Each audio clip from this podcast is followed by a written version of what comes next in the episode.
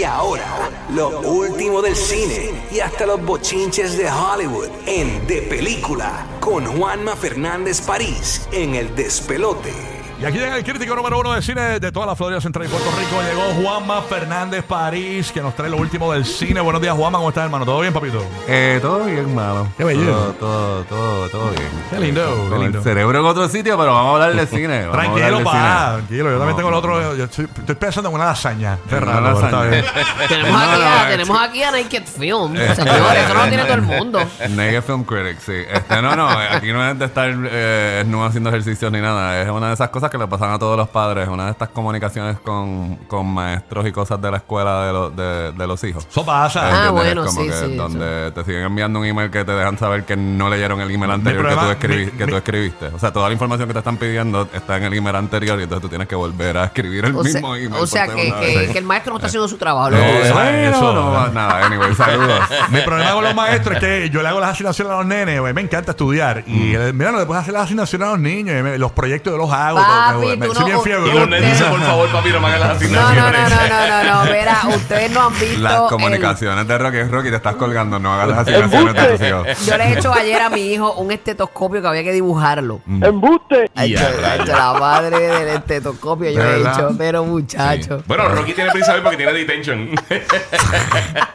Ya, ya. Ya, ya, ya. Vamos Ya, con el ya. De cine. mérito, Continúa. de mérito. Vamos con el Tengo cine. de mérito. Bueno, pues eh, en términos de estrenos, tanto en Estados Unidos como en Puerto Rico, el estreno, uno de los estrenos comerciales más importantes de la semana, o el que se espera que domine en la taquilla, es la secuela de The Nun, The Nun 2, que esto es, de nuevo, los estudios obsesionados con los universos y con los spin-offs y con las marcas eh, pre- prevendidas. Así que esto sale de las películas de The Conjuring. Así que de la misma forma que Annabelle fue, eh, ha generado varios spin-offs, pues entonces La Monja, que también no me acuerdo si fue en la segunda en la segunda Conjuring que apareció por primera vez, pues cogieron ese personaje y ya han hecho su propia franquicia este, con estas películas. Lo que tengo que decir es que lo mejor que se puede decir de esta película es de que no, de que no se siente, aunque es un chicle estirado, porque estos son precuelas, ¿entiendes? sí, o sea sí. que la monja siempre va a ganar, obviamente porque tiene que seguir Existe. libre y existiendo y demonizando más, en eventos más tarde en el futuro.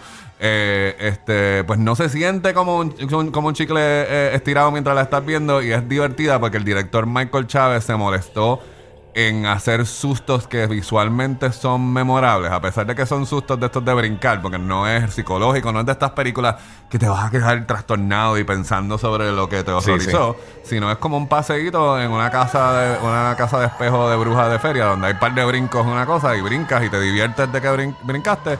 Y al final se acabó y se te olvidó lo que, lo que hiciste y te vas para la próxima casa de, de- de horror. Este, así que, pero, lo, pero diría que los scares o los brincos son los mejores de cualquier spin-off de The Conjuring. Porque hay Ok. que, o sea, hay que ser honesto, o por lo menos en mi percepción, este, porque no voy a decir mi humilde percepción, porque hay gente que no se va a creer lo de aparte de lo humilde, pero este, eh, o sea, las de Anabel han sido terribles, la mayoría, o sea, han sido terribles y bien flojas. Eh, pero esta, de nuevo, la de no- esta de Non es superior a la primera y yo siento que tiene los mejores brincos. Así que usted tiene ganas de jorobar un- el parto un ratito. Vacilar en el y cine vacilar en el cine Sí, sí. y empezar la celebración de Halloween tempranito en septiembre. Este, pues se las recomiendo. Y esto está disponible desde hoy en Puerto Rico y mañana en la Desde hoy Florida. en Puerto Rico, bueno, supongo que hoy en la Florida de las Por la tardes de las noche, 6 de la sí. tarde. Ah, ¿entiendes? ok. Como que porque Está bueno. Ya allá están siguiendo el modelo, lo único que no están disponibles de tan temprano, sino como de Por las últimas por tandas, últimas algo dos de Sí. la noche. Este, Súper. Así que eh, lo otro es lo que mencioné, la película que Rocky ni sabía que existía, que es My Big Fat Greek Wedding, que llega a su tercera. Así que Rocky la va a ir a ver porque el protagonista masculino es Aiden de Just Like That. Así que él es Ah, ¿de el, eh, ¿entiendes? Él tiene una participación. Universal Pictures no hace funciones de prensa, así que yo lo único que le puedo decir es que estrena. Así que liberando el segmento precisamente para hablar cómo mi trabajo de crítico por todos estos años ha, eh, este, ha existido de una forma adyacente e independiente, las reseñas versus las cosas que son promociones. Porque ayer oh, se salió un artículo en Vulture este, Sí. sobre cómo una agencia de publicidad por los últimos cinco años ha estado pagándole eh, 50 dólares o más a críticos, y digo críticos entre, en- entre comillas, Ajá. críticos que publican sus reseñas en Rotten Tomatoes. Obviamente con la intención de este, manipular el score y poder decir que la película está fresh. O sea, todo el mundo sabe que cuando una película estrena, o las películas de Marvel, las películas de DC, eh, y de hecho, o sea, la misma semana pasada, Gran Turismo, hace dos o tres semanas, Gran Turismo, todo el mundo, eh, todos los estudios utilizan como herramienta de mercadeo, ¿entiendes? El publicar el porcentaje, es como la nota. Y entonces, a pesar de que yo, que entonces esta viene la parte, ya empezaron los memes en los grupos de WhatsApp, todos los críticos de Rotten Tomatoes son unos corruptos, igual que todos los políticos Wow. son corruptos, así que ahora hay la presunción de que, como si no fuera suficiente el- la teoría de conspiración de que a mí Marvel me estaba pagando este, por, por hablar bien de, la- de las películas, que no hablo categóricamente bien de todo lo que tenga que ver con Marvel, pues entonces ahora todos los que están en Rotten Tomatoes, pues te- todo el mundo asume de que reciben el cheque de, de 50, de 50 dólares. Y entonces aquí viene que es, antes de que esto explotara, yo de todas las cosas, yo estoy muy orgulloso de mi trabajo, de tener más de 20 años en el Nuevo Día, el cual me paga, pero el Nuevo Día me paga por escribir Por la reseña, columna, no por Contenido, mi- por contenido. no por mi opinión, de poder hacer este segmento donde ustedes me dan el, el- el foro de decir mi opinión y decir mis argumentos. Así que cada vez, si usted ha tenido una conversación, si usted se ha encontrado conmigo en el gimnasio, en el supermercado y usted ha, ha tenido una conversación conmigo de cine, yo me paro a hablar con, de usted con cine, pero cuando usted me dice cuántos chocolates le da o cuántas estrellas le da o qué nota le das o qué puntuación le das, yo siempre contesto lo mismo. Yo no doy puntuaciones porque literalmente eso aniquila mi trabajo. Así que yo nunca he sido fan de Rotten Tomatoes, a pesar de que yo soy Rotten Tomatoes Approved y mis reseñas, alguien, alguien, no yo, alguien ve cuando mis reseñas se publican en Endy, lee, coge, coge un párrafo de mi reseña y lo publica para decir si yo estoy diciendo que es fresh o rotten. Yo ni siquiera, yo ni siquiera las envío para que. Sí, para que- que eso- alguien que se eso- dedica a eso eso. literalmente hay alguien allí que se, se- se encarga de los medios aprobados de a- hacer eh, eh, ese trabajo. Pero un crítico de cine, usted debe hacerle caso o no hacerle caso por los argumentos que él dice. No, y no significa que, eh, por ejemplo, si el crítico, por ejemplo, no habla como que favorable de la película, no significa que tampoco vayas a ver la película. A lo que, bueno, sí, Porque yo el- sé, los gustos son pero diferentes, te- ¿verdad, Juanma? Pero lo que te quiero decir es como Claro. que decir como que, ay, no me gustó. Ay, o sea, eso no es una reseña. Tú tienes, si tú eres crítico de cine de verdad, tú explicas, ok, a mí no me gustó por esto y esto y esto y esto. Y entonces la persona que te está escuchando decide, Decide. si tus argumentos son Exacto. válidos, si piensas que estás loco.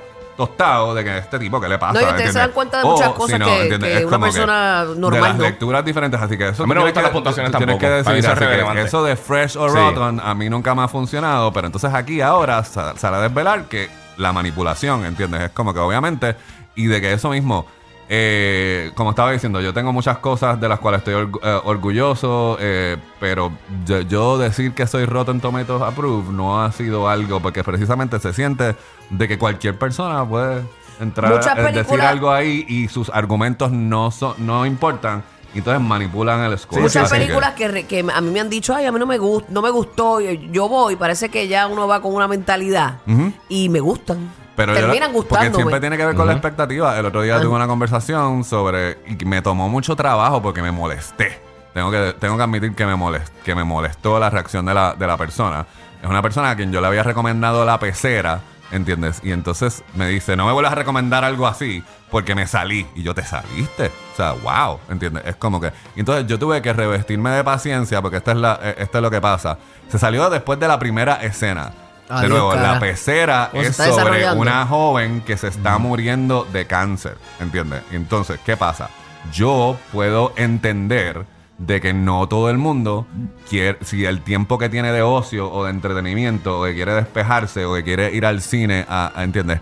Pues no quiere ir a sufrir, a tener una experiencia conmovedora, emocional, a pensar en que todos nos vamos a morir, ¿entiendes? Buenos días, que disfruten su desayuno, todos nos vamos a morir. Entonces es como que eh, así que yo puedo, pero entonces la, la persona promedio, precisamente parte del arte de ser crítico es distinguir lo que es tu reacción emocional versus el argumento, porque porque tú no quieras ver un drama que te hace sentir mal, ¿entiendes? Eh, eh, o, no significa que la película esté mal hecha.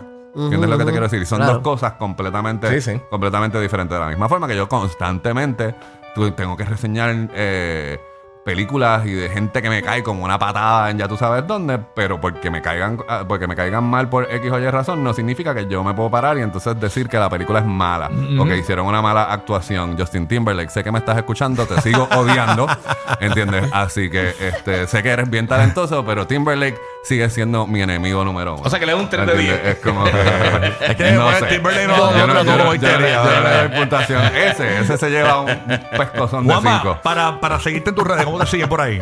Pues este, aquellos que estén interesados en cosas de cine, por ejemplo, el especial que pasó en Guapa el domingo pasado con ex- exclusivas de Equalizer, el primer segmento ya está arriba en, en Juanma Paris Cine, así que ahí este, todo de noticias de cine exclusivas, entrevistas y todo lo demás.